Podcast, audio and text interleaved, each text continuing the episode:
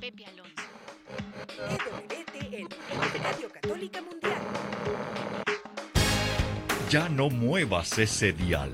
Estás en sintonía. En sintonía. Con Pepe Alonso. En vivo desde los estudios de Radio Católica Mundial en Miami, Florida. Y ahora queda con ustedes Pepe Alonso. A toda mi querida audiencia de Radio Católica Mundial y estaciones afiliadas con nosotros, un saludo en el nombre de nuestro Señor. En un momento más vamos a viajar hacia la otoñal y fría Argentina, concretamente a la ciudad de Buenos Aires, porque vamos a hablar de todo.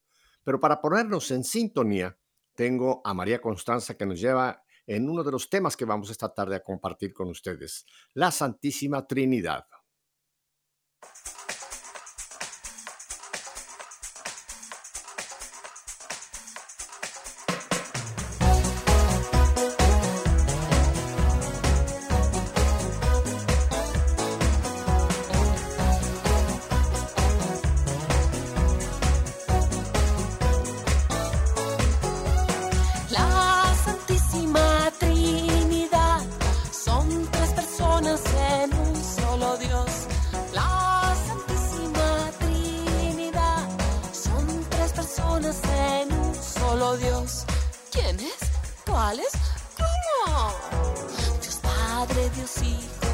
Espíritu Santo, Dios Padre, Dios Hijo, Dios Espíritu Santo.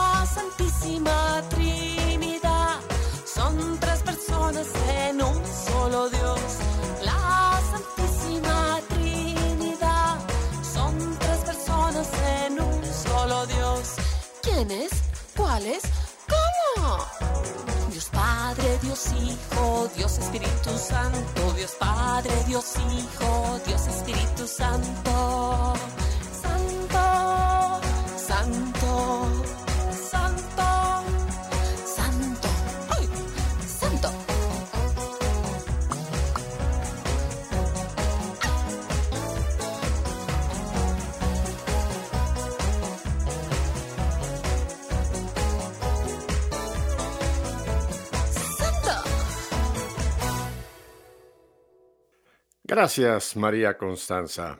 Bueno, hablando de todo, tiene que ser con Pepe y me falta presentar a quien siempre está con nosotros también, Gisela. ¿Qué tal, mi querida Gisela? Buenas tardes. Buenas tardes, mi Pepe. Ahí está completo. el Hablando de todo con Pepe y Gisela. ¿Cómo Así están? Buenas es, tardes a todos. La, Bien, a la bien, bien. audiencia, a la producción de WTN. Tú estás con tormenta, yo estoy con frío, Pepe. Tú en Miami con Sí, tormenta sí, y acá con mucho frío en Buenos Aires. Sí, porque nosotros estamos por entrar al verano, eh, eh, ustedes están por entrar al invierno, o sea que por eso tenemos climas tan eh, diferentes, en, en- aún, aún en el mismo día. Allá con frío, acá con tormentas y lluvia, pero muy bien. Oye, Gisela, este canto de María Constanza, qué interesante, ¿verdad? Yo creo que Santo Tomás y San Agustín estarían contentos porque no se entró en grandes y complicadas teologías. Simplemente dijo, dijo, la Santísima Trinidad, tres divinas personas, Padre, Hijo y Espíritu Santo. Y ahí ese fue el tema, pero ese es... pero lindo, ¿verdad? Con esta música Sencillito, juvenil. Pepe. Sí, sí, sí, sí. Sencillito como es Jesús, pero tan tan complejo al mismo tiempo, ¿no? Eh, pero eso sí, tiene que ser así. Lo sencillo, Ajá. lo complejo se, se entiende con la sencillez. El Señor dice, Así sean es. sencillos y chiquitos como niños, ¿no? Y ahí entenderán todo y ahí entrarán al reino de los cielos. Exacto, El- esa exacto. canción fue así, esa canción fue Ujú. así, pero muy, muy hermosa. Al grano, como dicen, al grano, Padre, Hijo y Espíritu Santo. Ahí está, no me pregunten más porque es un misterio. Pero mira, recién estamos en un, en un sándwich, como yo digo. Tú sabes lo que es un sándwich, Gisela, ¿verdad? Pero un sándwich es- es- son esos dos trozos de pan en los que tú colocas ah, jamón serrano, queso, lechuga, tomatito, en fin, lo puedes hacer de un montón de, le puedes poner un asado, en fin, tú puedes poner lo que tú quieras en, en medio de estos dos, pero le llaman sándwich a esa parte. Pues estamos en cierta forma en un sándwich. Este domingo pasado tuvimos la gran, gran, gran solemnidad Pentecostés, que por cierto cerramos con esa gran solemnidad el año, la parte del año, digamos, la fiesta de Pascua, y estamos ahora eh, navegando ya hasta el Adviento en lo que llamamos tiempo ordinario, pero este domingo tendremos otra gran solemnidad, que es la Santísima Trinidad, de la cual vamos a hablar. Mm. Pero me alguien me envió una oración al Espíritu Santo eh, lindísima que yo quisiera que la hiciéramos. ¿Qué te parece como nuestra oración en esta tarde de viernes? Sí, Pepe, te sigo. De jueves, perdón, ¿qué me pasa? Estoy ya, ves, moviéndome un día adelante. De jueves. Pero mira, esta la compuso un cardenal francés, el cardenal Verdier. Y la voy a hacer y les pido a todos que la hagan con nosotros. Oh Espíritu Santo, amor del Padre y del Hijo, inspírame siempre lo que debo pensar, lo que debo decir, cómo debo decirlo, lo que debo callar, cómo debo actuar, lo que debo hacer para gloria de Dios bien de las almas y mi propia santificación. Espíritu Santo, dame agudeza para entender, capacidad para retener, método y facultad para aprender, sutileza para interpretar, gracia y eficacia para hablar. Dame acierto al empezar, dirección al progresar y perfección al acabar Amén.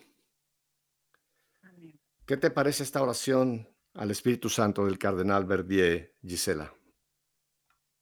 Una oración que tendríamos que decirla cada mañana, cada tarde y cada noche, porque es, es una guía espiritual para uno poder no hacer cada cosa, hablar todo lo que tenemos que hacer durante el día. Me parece hermosísima, Pepe. Y tú que estás hablando de estamos hablando, ¿no? Del Espíritu Santo y esta oración maravillosa. Hoy se celebra San Efrén, Pepe querido, diácono de Siria. El gran diácono.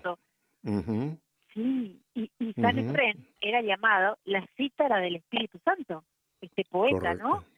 Era llamado la cítara del Espíritu Santo. Así que bueno, pidámosle a, a, San Efrén en el día de hoy que, que ponga cada día más claro y que ponga cada día más fina nuestra percepción eh, en cuanto al don de Dios, para que nosotros también podamos, a través de nuestras oraciones y de cómo nos dirigimos a Dios, que sea una oración sencilla y casera, como cada uno de nosotros, pero que nos dejamos así al Señor, ¿no? así es, Gisela. el Espíritu Santo ha estado... El Espíritu Santo ha estado en la iglesia, pues Pentecostés se llama, que es el nacimiento de la iglesia, porque fue ese momento donde los apóstoles, en compañía de María, María estaba ya llena del Espíritu Santo, por supuesto, pero los apóstoles en ese aposento alto eh, tienen esa experiencia, eh, se les posan esas lenguas como de fuego sobre sus cabezas, empiezan a hablar en todas las lenguas eh, que se conocían en ese momento, pero la iglesia siempre ha reconocido como que ese es el momento del nacimiento de la iglesia porque a partir de ese momento es cuando se va a cumplir la misión. El Señor ya ha ascendido y ha cumplido la promesa, les enviaré el Espíritu Santo y ese día se cumple Pentecostés. Pero es interesante porque el Espíritu Santo ha estado por todos estos 21 siglos eh, dentro de, la iglesia, por supuesto, en las buenas y en las malas, en las, en las duras y en las maduras, etc. Pero hay un momento, creo que valdría recordar, Gisela, que fue el siglo pasado, el siglo XX, del cual tú y yo somos ah, hijos, y no es porque seamos muy mayores, es porque todo el que tenga menos de 20, menos de 22 años, pues es del siglo, que tenga más, perdón, de 22 años, es del siglo pasado. Pero en fin, eh, fue con nuestro gran San Juan 23. Cuentan que una tarde estaba en su habitación pontificia y su secretario le estaba dando una especie de informe de ciertos problemas que ya se veían muy, muy fuertes dentro del mundo y dentro de la iglesia. Y dicen que eh, el Papa Bono, el Papa San Juan XXIII, fue así una de esas ventanas que dan hacia la plaza de San Pedro y que se ve Roma desde ahí, y abrió, abrió esas ventanas y dicen que entró ese como un viento de la tarde que movió las cortinas y él se quedó viendo así como al horizonte y le dijo a su secretario, esto es lo que tenemos que hacer. abrir las puertas de la iglesia al viento fresco del Espíritu Santo. Fíjate qué, qué momento. Y dicen que a partir de ese momento fue cuando él tuvo la inspiración de convocar el Gran Concilio Vaticano II, al cual él le tocó abrir, y que ese concilio marca realmente un ayer y un después en, la iglesia, digamos, de los tiempos modernos.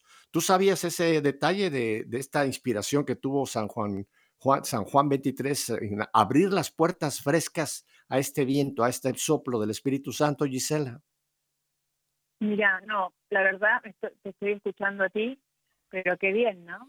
Yo tengo otra, mi querido Pepe, para decirte. San Juan Pablo II, al reflexionar sobre este acontecimiento, justamente en su encíclica eh, Dominum et Vivificantem, señaló que el Concilio Vaticano II habla del nacimiento de la Iglesia el día de Pentecostés, ¿no? Tal acontecimiento, dice él, constituye la manifestación definitiva de lo que es eh, de lo que se había realizado en el mismo cenáculo aquel domingo de Pascua. Ah, Cristo resucitado que vino y trajo a los apóstoles el Espíritu Santo y, se los dio, ¿no? Recibir el Espíritu Santo. El Espíritu Santo es maravilloso, es fundamental en nuestras vidas, es quien impulsa a la iglesia. De hecho, el día de Pentecostés también es el cumpleaños de la iglesia. Eh, Pentecostés es ese viento que alienta, que levanta, que hace que le hace sobrevivir a la iglesia tras todas las cosas que, van ocurriendo, ¿no? Eh, es, el Espíritu Santo es el amor, es la verdad, es la verdad, ¿no? no pueden, Jesús, el Espíritu Santo y Dios, los tres inseparables, la Santa Trinidad que sin Él no podemos, a través del Espíritu Santo conocemos a Jesús. Y Jesús nos lleva al Padre y el Padre nos redime, nos hace incorruptibles, va porque el que nos redimió fue Jesús, la segunda, el segunda persona de, la Santa Trinidad. Y ya que mencionas a, San Juan, Pablo VI, fíjate, eh, San Juan XXIII no logró ver concluir el Vaticano, le tocó abrir el Vaticano, él parte a la casa del Padre en ese transcurso del Vaticano, y es Pablo VI, el Papa elegido para continuar la obra de San Juan XXIII, el que clausura en el año 65 este concilio, que por cierto, tanto, fíjate, tanto después de eh, San Juan Pablo II, como el Papa Benedicto, como el Papa Francisco, han dicho de que todavía no, no hemos captado la importancia que ese concilio tuvo, porque ese concilio eh, lo que trató es de que la iglesia hiciera una reflexión cómo la iglesia debe eh, traer el mensaje de Dios en este momento, no en el medievo, no en, en, otros siglos pasados, sino en este mundo moderno de las comunicaciones, de tanta invención, cómo la iglesia tiene que hablarle a este mundo en el lenguaje de este mundo. Tristemente, muy tristemente, mi querida Isela, algunos han interpretado, y estamos viendo, por ejemplo, el terrible problema que está ocurriendo con la iglesia alemana, piensan que es la iglesia la que se tiene que adaptar al mundo. Y ese es un gravísimo error. Eso no fue el espíritu del Concilio Vaticano II. El espíritu del Concilio Vaticano era cómo hablarle a este mundo el mensaje que no se puede en ninguna manera adaptar o, cambiar, mejor dicho, cambiar al mundo presente, ¿ves? Y creo que ese es, ha sido por eso un, poco de, que algunas, eh, algunas ciertas teologías no han ido con lo que era el verdadero espíritu del Concilio Vaticano II y lo han equivocado y piensan que la iglesia tiene que adaptarse al mundo. No, el mundo tiene que ser transformado por la iglesia y no la iglesia ser mundanizada por el mundo, ¿verdad? Mira, totalmente. Mira, a Sor Faustina Cobalca le dijo Jesús, la humanidad no, entra, no encontrará la paz hasta que no se vuelva con confianza a mi misericordia. Es decir, hasta que uno no se vuelva a Dios y no se vuelva a lo único que nos salva, porque Dios es el único que nos salva, esto es imposible. Y es la iglesia, es la iglesia siempre. La palabra de Dios no se puede cambiar por nada. O sea, no puede, la iglesia no puede ayornarse a lo que es esta modernidad, que lamentablemente hoy por hoy es un mundo que gira al revés. No, para nada. ¿Qué dice la Biblia? Quien cambie una coma de lo que Jesús dice, ¿eh? será arrojado al mismísimo infierno. No, o algo así. Esto es así. La palabra de Dios es, fue y será la misma siempre. Los mandamientos no se cambian, la palabra de Dios no se cambia, nada de eso se cambia. O sea, no es que eh, da igual los mandamientos o se pueden ayornar. No, no, no, no, no, no, no. Nadie, nadie, nadie puede cambiar la palabra de Dios. Ni un santo, ni un ángel, y mucho menos un humano, ¿no? Así que para nada.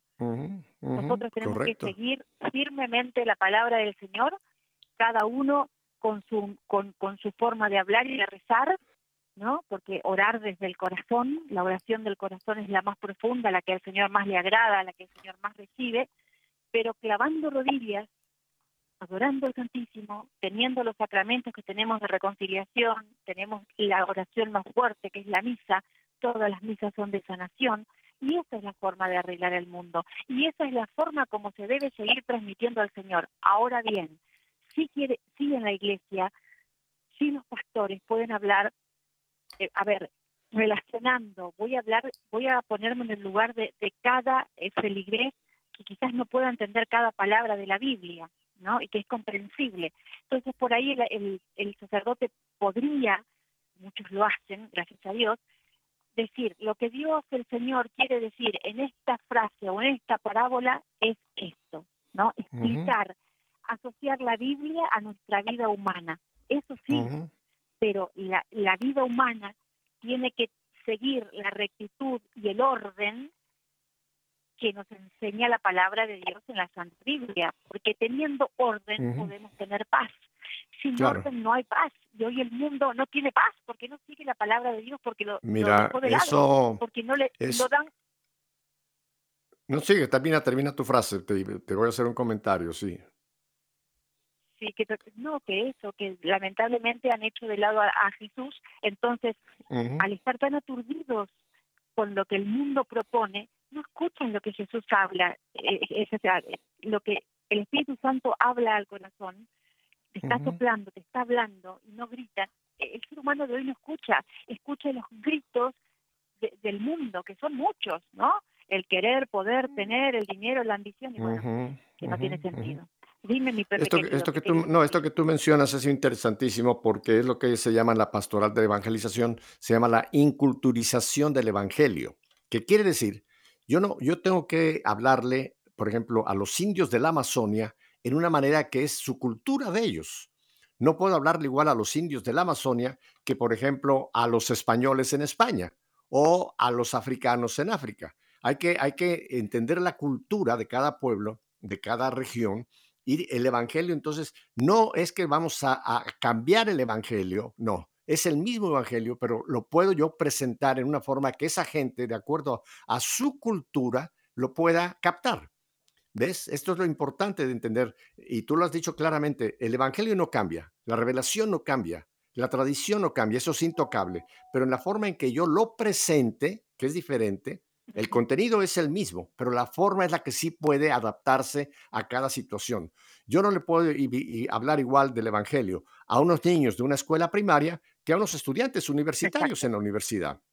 Pero, pero el mensaje es el mismo. Ahora aquí viene la habilidad del evangelizador en saber cómo lo presenta a esta situación concreta en la cual en este momento yo me estoy enfrentando, ¿verdad? Que fue lo, que hizo Pablo. Mira. Fíjate, cuando Pablo, eh, por ejemplo, fue a Grecia, el famoso discurso allá en Atenas, él eh, eh, presentó el Evangelio en la mentalidad de los, de, los, de los grandes y cultos griegos que estaban posiblemente en el Partenón, ¿no? lo presentó en una manera diferente a como después ya lo fue presentando en otras de las regiones de Asia en la cual le tocó a él evangelizar. Y esto es lo que muchos evangelizadores no captan, que yo tengo que tener esa habilidad. Y aquí viene la obra del Espíritu Santo, Gisela, que obra a través del evangelizador. Si el evangelizador le deja al Espíritu Santo lo que hemos eh, leído en la oración del cardenal Verdier. Enséñame qué debo decir, cómo lo debo decir. Ese es el, gran trabajo del Espíritu Santo, Gisela. Eh, exactamente. ¿Qué dijo en, en, la Biblia nuestro Señor? No se preocupen de lo que van a decir. El Espíritu Santo os, os, soplará, os dirá, ¿no? Si uno está entregado a Dios. Por eso, a ver, la, la, la riqueza del mundo, Pepe, se llama Dios pero la riqueza en todos los aspectos, en todo, primero espiritual, humano, espiritual y también monetario. Una vez me dijo una persona, el millonario del mundo es Dios, o sea, del mundo, del todo, del todo, del universo, de todo, es Dios. Y Y es así, entonces, si tenemos a Dios, no podemos desear nada más. Si uno tiene fe, para eso necesitamos al Espíritu Santo, que es quien nos alienta y nos lleva a la fe y nos acerca al Señor Jesucristo, a nuestro Señor Jesucristo, es pedir a Jesús. No andemos mendigando cosas. Y lo digo con todo el amor, ¿eh? Pedir a Jesús. Si vos tenés piecitos y si no podés caminar hasta la iglesia, arrodillate en tu casa frente a tu crucifijo y decirle, Señor mío, esto quiero para mi alma, esto necesito que me des para servirte mejor, esto, amor mío, cámbiame, porque necesito de esto para poder servirte y ser quien vos pensaste en esta tierra para vos, todo para Él, todo para su gloria. Y lo material que necesitemos también. Amor mío, Jesús, necesito esto, si es tu voluntad, toca a esa persona, toca a ese trabajo que tiene que ser para mí. Pero todo el pedido, lo que nos dirigimos, lo que agradecemos, lo que amamos, lo que hablamos, es a Jesús. Y Jesús tira los hilos para abajo, para el mundo terrenal en el cual vivimos. La gente, me incluyo yo antes, y al principio de este camino de conversión, uno trataba humanamente de hacer las cosas. Pero mis queridos oyentes y todos nosotros, y me hablo a mí misma de antes, la de antes, todo se logra con Jesús, todo tenemos con el Señor, Él no nos cobra nada y no nos pide nada más que que lo amemos y nos devuelve todo. O sea, es todo tan sencillo y todo tan fácil, hacemos la vida tan complicada, ¿no es cierto? Y Él nos regaló todo, vivimos del amor y nos da el amor. El primer mandamiento sobre los mandamientos, ama a Dios, amar a Dios sobre todas las cosas y a tu prójimo como a ti mismo. Hay ese, eso encierra todo el mandamiento y toda la ley de la vida misma. Eso hay que pedirle a Dios, porque hay momentos de sequedad en la vida, ¿no? Y, que uno pasa por aridez, y lo hablo en mi piel, o sea, pero porque no crean que uno está hablando por arriba de alguien. No, no, no. Somos humanos, somos pecadores, somos terrenales. Y, y en esa aridez, Señor, acá te ofrezco, estoy tan seca, estoy tan tan que no siento nada, pero me prendo del rosario, hoy no puedo rezar, pero te ofrezco prenderme fuerte, agarrar fuerte un crucifijo. O sea, el Señor está y con eso nos, da todo, todo. Mira, hay que, hay que, es muy lindo como lo estás presentando, pero hay que, hay que, vamos a entender bien eh, cómo trabaja eh, la Trinidad, porque cada uno, son tres personas para empezar. No es una paloma, un viejito y Jesús, no. Es Padre, persona Padre, Hijo, persona Hijo, Espíritu Santo, persona Hijo persona, tercera persona de la Trinidad. Fíjate que ese texto que tú dijiste es, cuando venga el Espíritu, Él les enseñará, les revelará, Él será su paráclito. Yo le pido a Jesús, definitivamente, y Jesús va a responder. Pero ¿sabes quién es quien hace la respuesta? El Espíritu Santo. Es interesante ese texto porque cuando dice, yo les enseñaré, eh, Él les enseñará, Jesús no dice, yo los enseñaré. Claro, hay que entender que es la Trinidad, o sea que donde opera el Padre, opera el Hijo y opera el Espíritu Santo. Donde opera el Hijo, opera el Padre y el Espíritu Santo. Donde opera el Espíritu Santo, opera el Padre y el Hijo. Ese es un misterio de, de, unidad. Pero es interesante porque Jesús me dijo, Él es el que les va a enseñar, Él es el que les va a revelar. Entonces yo le pido a Jesús y Jesús me dice, ok, si esto te conviene, se te va a dar. Pero quien ya hace la obra propiamente, quien hace el trabajo en los fieles, es el Espíritu Santo. Por eso es que el Señor en Pentecostés le dije, espérense a que se cumpla la promesa del Padre. Fíjate, entonces serán mis testigos. Esto lo vamos a leer este texto cuando regresemos de unos breves mensajes, Gisela. Pero el Señor le dice, no se aparten de Jerusalén. Esperen a que se cumpla la promesa del Padre del que les hable. Entonces serán mis testigos. Quiere decir que la obra ya de, vivir mi vida cristiana, la obra, de, la obra de vivir mi fe, la obra de lo que leímos en la oración del cardenal Verdier, qué tengo que decir, qué no tengo que decir, cuándo debo de actuar, cuándo debo de callar, cuándo... Es el Espíritu Santo. Y es por lo que sería interesante que ahora hablemos de cómo abrirnos a esa acción del Espíritu Santo, porque ya lo dijo San Juan 23, el Espíritu Santo, el gran desconocido. Gisela, vamos a unos brevísimos mensajes y volvemos porque este es un tema apasionante. Así que quédese con nosotros, no cambie de dial. Volvemos enseguida.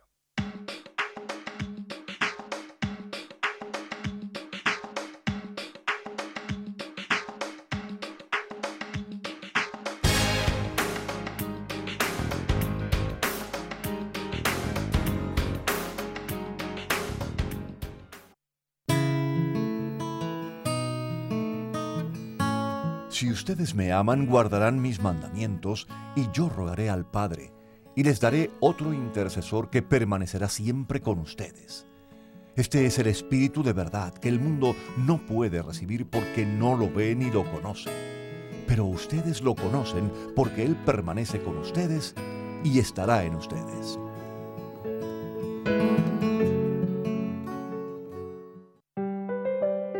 Si permanecen en mí y mis palabras permanecen en ustedes, pidan lo que quieran y se les concederá. Juan 15:7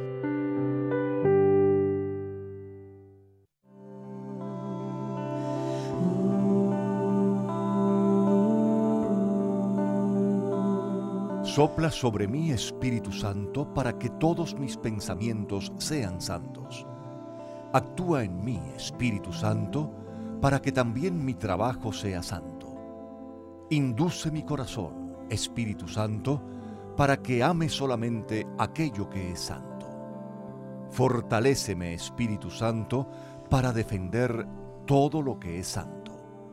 Guárdame, Espíritu Santo, para que yo siempre sea santo.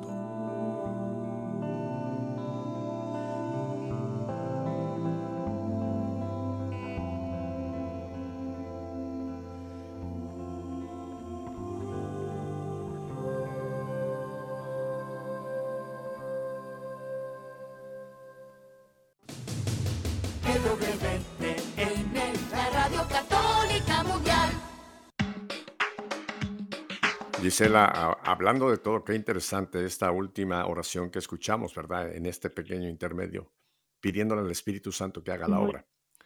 Ajá. Pero mira, sería interesante que hagamos una aclaración. Lo he hecho yo en esta semana en varias otras eh, circunstancias.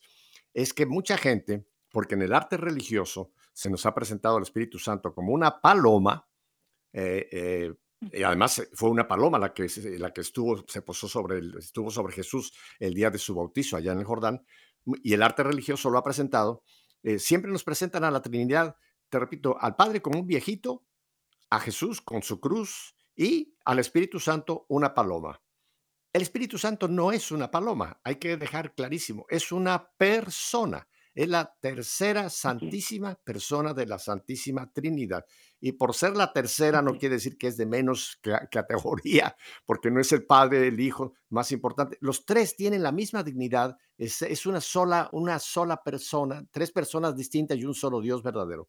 Así que hay que, por lo pronto, quitarnos el mito de la paloma. No es una paloma, es la tercera persona. No, la, paloma es un símbolo. De símbolos que representa hay varios el agua, el agua, e, el, fuego que se posó sobre los apóstoles.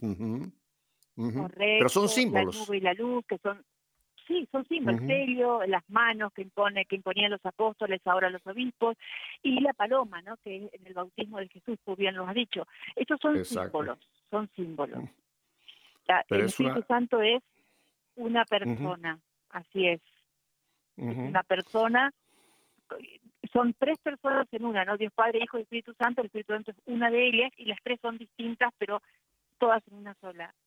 Esto es, esto es maravilloso, es lo ¿Te acuerdas que hablábamos el otro día por teléfono cuando San Agustín iba caminando por la playa pensando mm, cómo era, quería descifrar el misterio de la Santísima Trinidad y, y ve un niñito haciendo un pocito, un hoyo en la arena y con un jarrito iba y sacaba un poco de agua del mar y tiraba en el, en el pocito, en ese hoyito.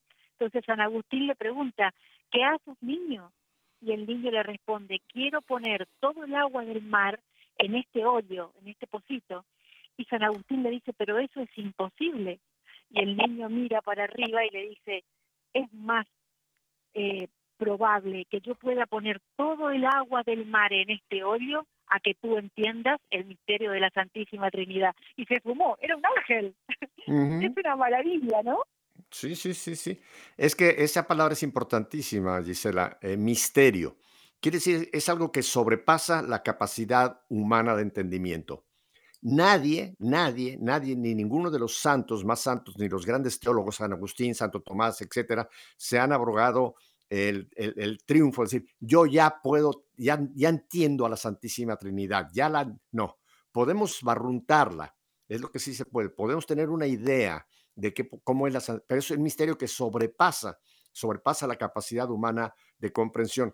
Lo vamos a poder ver el día que entremos a la patria celestial. Ahí sí vamos, nos va a quedar revelado, vamos a poder contemplar a Santísima Trinidad, pero eso, eso, repito, es un misterio. Así que por eso tenemos que tener mucho cuidado de no caer en ese gran error que nos ha alertado la Iglesia por tantos siglos y concretamente el Papa Francisco en esa famosa carta a Gaudium et Spes, el llamado a la santidad en el mundo actual, cuando dice que uno de los grandes riesgos es que caigamos en, ese, en esa, eh, digamos, eh, falsa idea de los gnósticos, los que creen que con su inteligencia, con su luz, con su gran capacidad van a poder entender las cosas de Dios. Si nosotros pudiéramos meter a Dios en nuestro cerebro, ya no sería un Dios.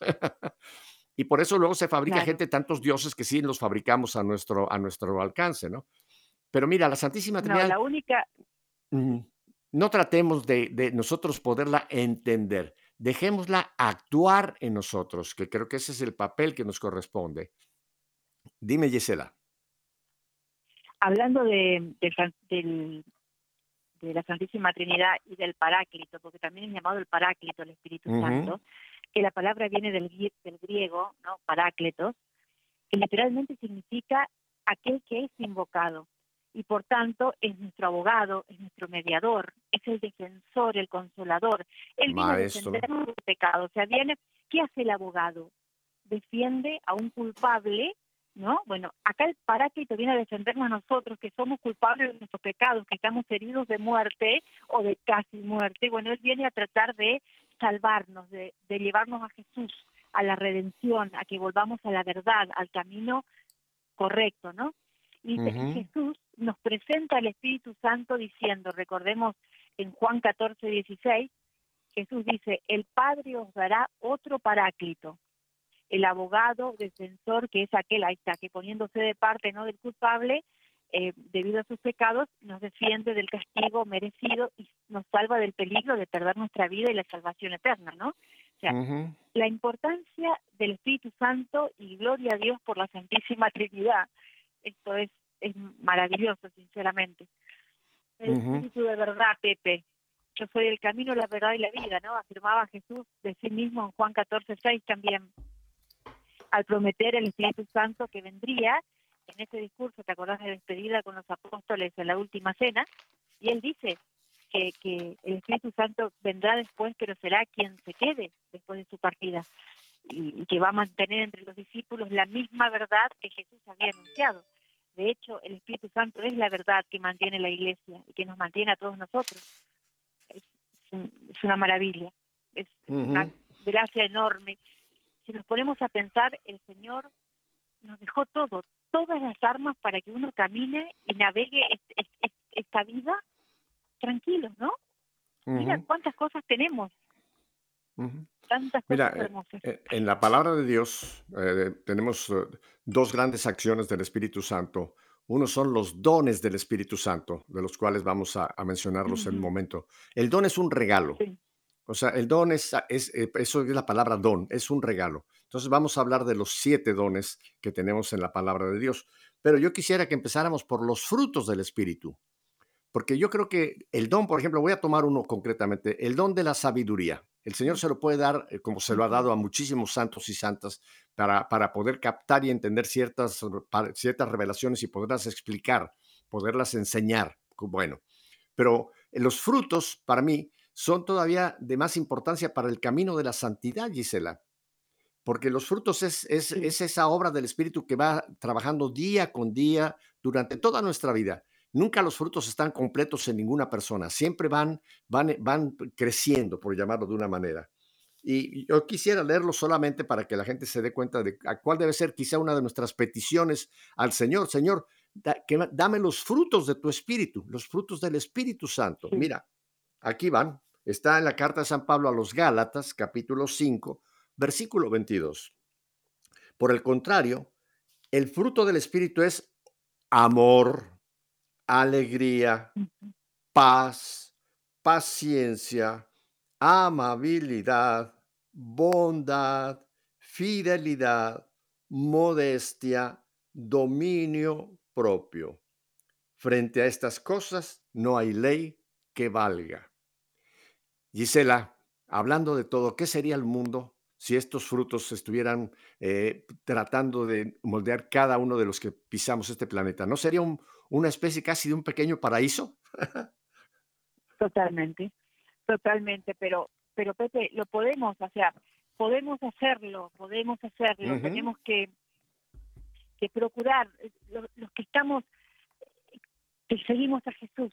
Tenemos, es, lo que estamos haciendo, tratar de promoverlo y nosotros vivirlo, ¿no? Porque uno no puede hablar de Dios si no vive tal cual como Dios pide o lo más semejante a lo que Dios pide, en, su vida propia, ¿no? Porque si no seríamos unos fariseos hablando de Dios y transmitiendo su palabra sin vivir nosotros. Bueno, este es, esto, estas son las pequeñas lamparitas, lamparitas de luces que el Señor dice que no son hechas para poner debajo del Sanedrín, sino arriba, ¿no? Para, para que se vea. Bueno, eso tenemos que hacer, eh, vivir y que estos frutos puedan ser posibles, pueda la gente verlos, tomarlos y, y, y, copiarlos, por decir, emularlos, ¿no? Que es tan importante. También pedir al Espíritu Santo los dones, que vamos a recordar los dones son el don de sabiduría, que es el don de entender lo que favorece y lo que perjudica al proyecto de Dios, es eh, lo que, aquello que fortalece nuestra caridad y nos prepara para una visión plena de Jesús. Em, mm. Tenemos el ese es el primer don. Luego el don de el en realidad la sabiduría es la verdadera sabiduría que trae el gusto de Dios, el gusto de Dios y de su palabra, que nos conduce a Él, ¿no? que, hace que, nos, que nos quedemos inmersos en esa vida hermosa de Él que transforma la nuestra y que hace que nuestra vida pueda tomar otro rumbo para el bien. Tenemos em, el don del entendimiento, que es el segundo don es el don divino que nos ilumina para aceptar las verdades reveladas por Dios. Mediante este don, el Espíritu Santo nos permite escrutar las profundidades de Dios, comunicando a nuestro corazón una particular participación en el conocimiento divino, ¿eh? en los secretos del mundo y en la intimidad del mismo Dios. El, el mundo en el que vivimos se transforma totalmente y lo vemos desde otra perspectiva cuando se vive desde Dios, con Dios y para Dios. Esto lo digo por mi piel, ¿no? Por, por lo que uno camina en su vida. El Señor dijo, les daré un corazón para conocerme, pues yo soy Yahvé. Esto dice en Jeremías 24:7. Luego tenemos el don de consejo. Es el don de saber discernir los caminos y las opciones de saber orientar y escuchar. Es la luz que el Espíritu nos da para distinguir lo correcto de lo incorrecto, lo verdadero de lo falso. Jesús se reposó, Jesús reposó el Espíritu Santo y le dio en plenitud ese don, como había profetizado eh, Isaías, ¿no? No juzgará por, por las apariencias, ni sentenciará de oídos, juzgará con justicia a los débiles y sentenciará con rectitud a los pobres de la tierra. Isaías 11 del 3 al 4. Luego sigue el don de ciencia. Este don de ciencia es la ciencia de Dios y no la ciencia del mundo. Porque el don del Espíritu Santo nos revela interiormente el pensamiento de Dios sobre nosotros. Pues nadie conoce lo íntimo de Dios sino el Espíritu Santo de Dios. Corintios primera carta de Corintios, es del 2 al 11. Eh, la hermosura, ¿no? La ciencia de, Dios es tan distinta a la ciencia del mundo. Por eso la importancia de pedir los dones al Espíritu Santo, que Él, que él nos lo regale. ¿no? con los dones uno somos fuertes en el Señor. Luego sigue el don de piedad. Es el don que el Espíritu Santo nos da para estar siempre abiertos a la voluntad de Dios buscando siempre actuar como Jesús actuaría. Si Dios vive en la alianza con el hombre de una manera tan envolvente, el hombre a su vez se siente también invitado a ser piadoso con todos. Y es verdad, uno al sentir el amor de Dios, cómo el Señor nos devuelve tantas cosas, nos perdona, eh, nos da esos mimos, porque Dios da mimos también, da muchos mimos a veces tan chiquititos, y uno cuando está en Jesús te das cuenta que es el Señor el que está. A ver, uno a veces se va a adorar al Santísimo Sacramento y uno siente eh, en un momento la piel suave, suave, como si fuese la piel de un bebé. Ese es un mismo que Jesús te da, diciéndote, acá estoy, todavía no me ves visualmente, pero mira, acá estoy, y se hace sentir en la piel de uno, en una gran alegría que de, de repente te invade. Bueno, esa es la ciencia de Dios. Eso es como el Señor se manifiesta con estos pequeños regalos, ¿no? Luego sigue el don de piedad. Es el don que el Espíritu Santo nos da para estar siempre abiertos a la voluntad de Dios, buscando siempre cómo actuaría Jesús, ¿no? Entonces, eh, esto es maravilloso, maravilloso. El don de fortaleza, que es el sexto don, este es importantísimo, ¿eh? Este es el don que nos envuelve, que nos hace valientes para enfrentar en este tiempo, para enfrentar todas las dificultades del día a día de la vida cristiana. Vuelve fuerte e heroica la fe, reconoce el valor de los mártires y nos da perseverancia y firmeza en todas nuestras decisiones. ¿No? Y también estar perseverantes hasta el último momento en el Señor. No sabemos, como estamos ahora con las masacres que hubo en Nigeria, por ejemplo, de los cristianos, no sabemos cuándo nos toca a nosotros. A mí, por ejemplo, me han censurado mi canal anoche, mi canal de YouTube, hasta el viernes que viene. O sea, cualquier cosa que publiques que a ellos, al nuevo orden mundial, no les guste, ya sea la palabra del Señor, ya sea cosas que te lleven al bien, y te bajan. Esta es la censura. Pues acá tenemos que mantenernos con este don de fortaleza en Jesús, con Jesús y para Jesús, porque no sabemos a qué tenemos que atenernos, ¿no? Bueno, en el don de fortaleza, por ejemplo, en el Apocalipsis, dice, no temas por lo que vais a sufrir. El diablo va a meter a algunos de vosotros en la cárcel para que seáis tentados y sufriréis una tribulación de diez días mantente fiel hasta la muerte y te daré la corona de la vida. Apocalipsis 2, 10. Y el último don del Espíritu Santo es el don de temor de Dios, que no quiere decir que tengamos miedo a Dios, sino es este don que nos mantiene en el debido respeto frente a Dios y en la sumisión a su voluntad, apartándonos de todo lo que nos pueda, lo que pueda desagradar al Señor, ¿no? Por eso Jesús siempre tuvo cuidado de hacer en todo la voluntad del Padre.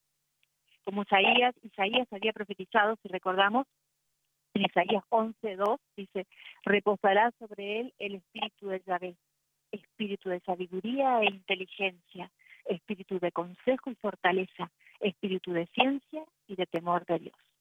Estos son los siete dones entonces del Espíritu Santo tan importante, sabiduría, entendimiento, consejo, ciencia, piedad, fortaleza y don del temor de Dios.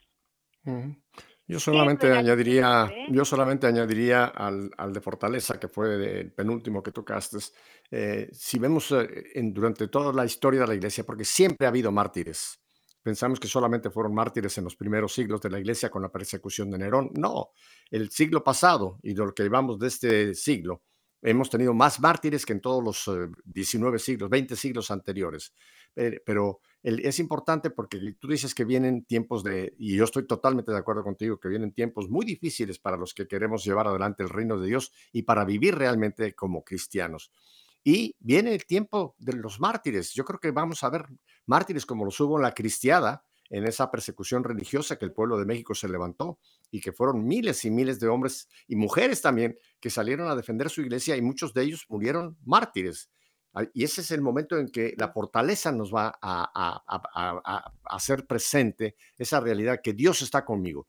Me va a dar la fortaleza como el Padre Pro, ese famoso sacerdote que en sus últimos momentos le dicen, ¿qué, qué es tu última, qué es lo último que quiere decir? Que yo les perdono a ustedes. Y ahí mismo diciendo, viva Cristo Rey, viva la Virgen de Guadalupe, fue acribillado. O sea, los, los dones son importantísimos, pero es importante saber que el don puede ir y venir. O sea, el Señor me puede dar el don de consejo en un momento, pero no quiere decir que yo, ya voy a partir de ese momento ser como el rey Salomón, que voy a tener ese don permanentemente. Los dones los da el Señor en el momento y en las circunstancias. Algunos son más percederos, algunos son más temporales. Pero, eh, sin embargo, lo que creo que tenemos que abrirnos también es a la otra, la otra parte que hablamos, que son los frutos del Espíritu, porque ese es, la, ese es el camino de sí caminar día con día en este camino llamado a la santidad, Gisela. Así es, Pepe totalmente de acuerdo contigo. totalmente de acuerdo. Entregarnos también, Pepe, y, ampararnos muy fuertemente en el Sagrado Corazón de Jesús, ¿no? Que estamos en el mes del Sagrado Corazón de Jesús, que es junio.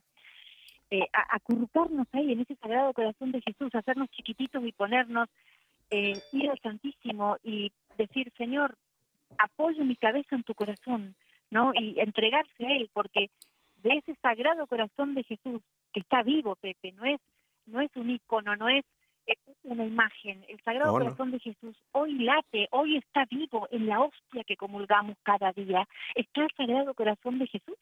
Entonces, tenemos, y es el amor puro de Jesús, por el cual, el cual fue traspasado y nos redimió, y es donde nació la primera iglesia, ¿no? Ahí nace la iglesia, del agua y de la sangre de Jesús, ese corazón traspasado que los primeros cristianos ya adoraban, bueno, que luego se instituye la iglesia definitivamente con la venida del Espíritu Santo, ¿no? Pero, pero te quiero decir, hay ese corazón, ir a Jesús, toda nuestra riqueza está en el Señor, cada cosa, eh, estudiar a Jesús, sea, no perder el tiempo, y esto lo digo con, con, con mucho cariño, no es peyorativamente, a veces mucha gente mira la tele, leo cosas insignificantes o pasajeras, no hermanos, estamos en momentos terribles de la historia, que hoy tenemos que, el único proyecto y más importante proyecto que debemos tener en nuestra vida es salvar nuestras almas.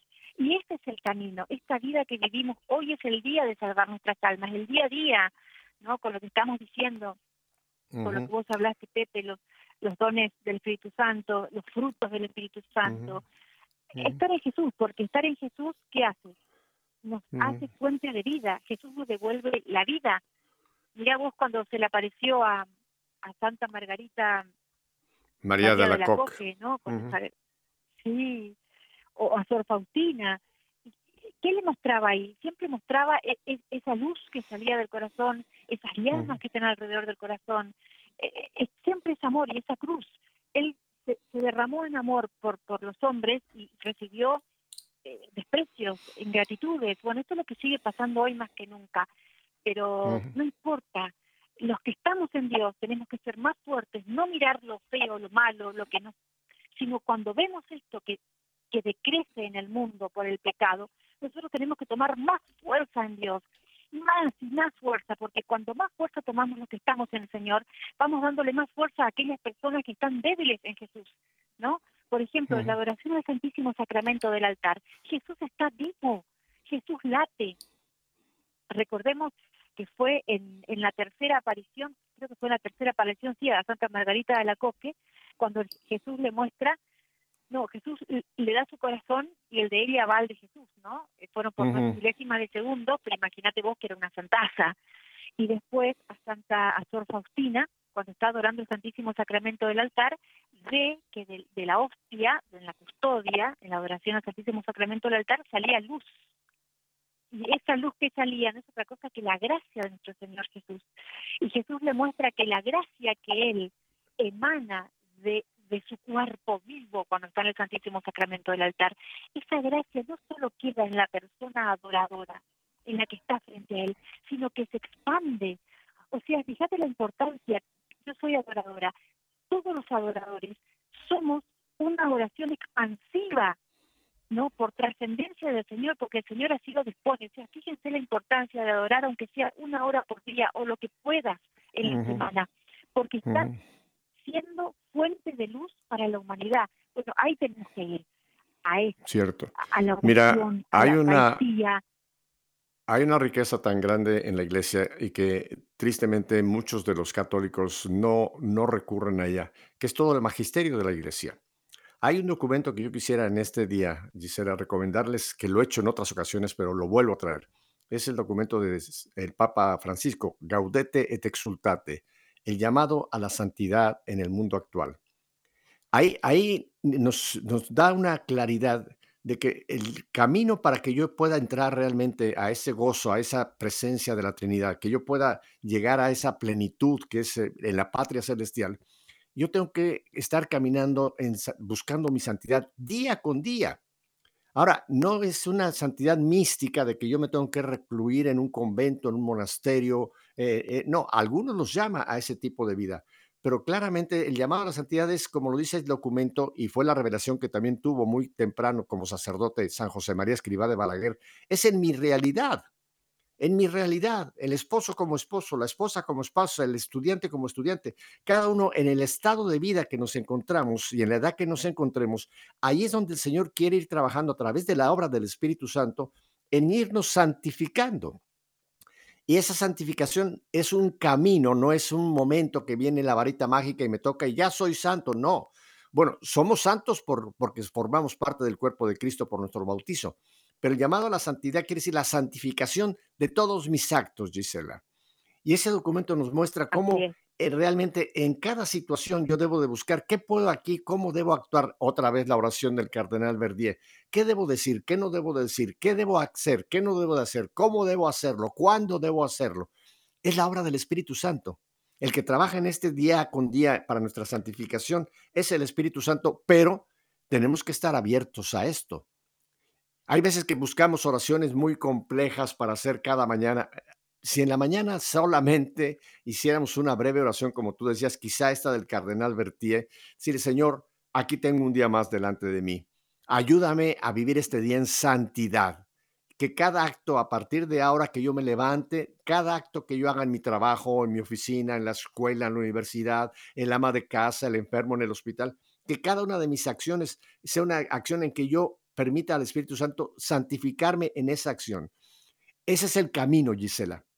Por eso yo les recomiendo, de verdad, ese documento me parece importantísimo en este momento para vivir realmente esta acción del Espíritu Santo y para poder realmente llegar un día a contemplar a la Santísima Trinidad, el, documento Gaudete et Exultate.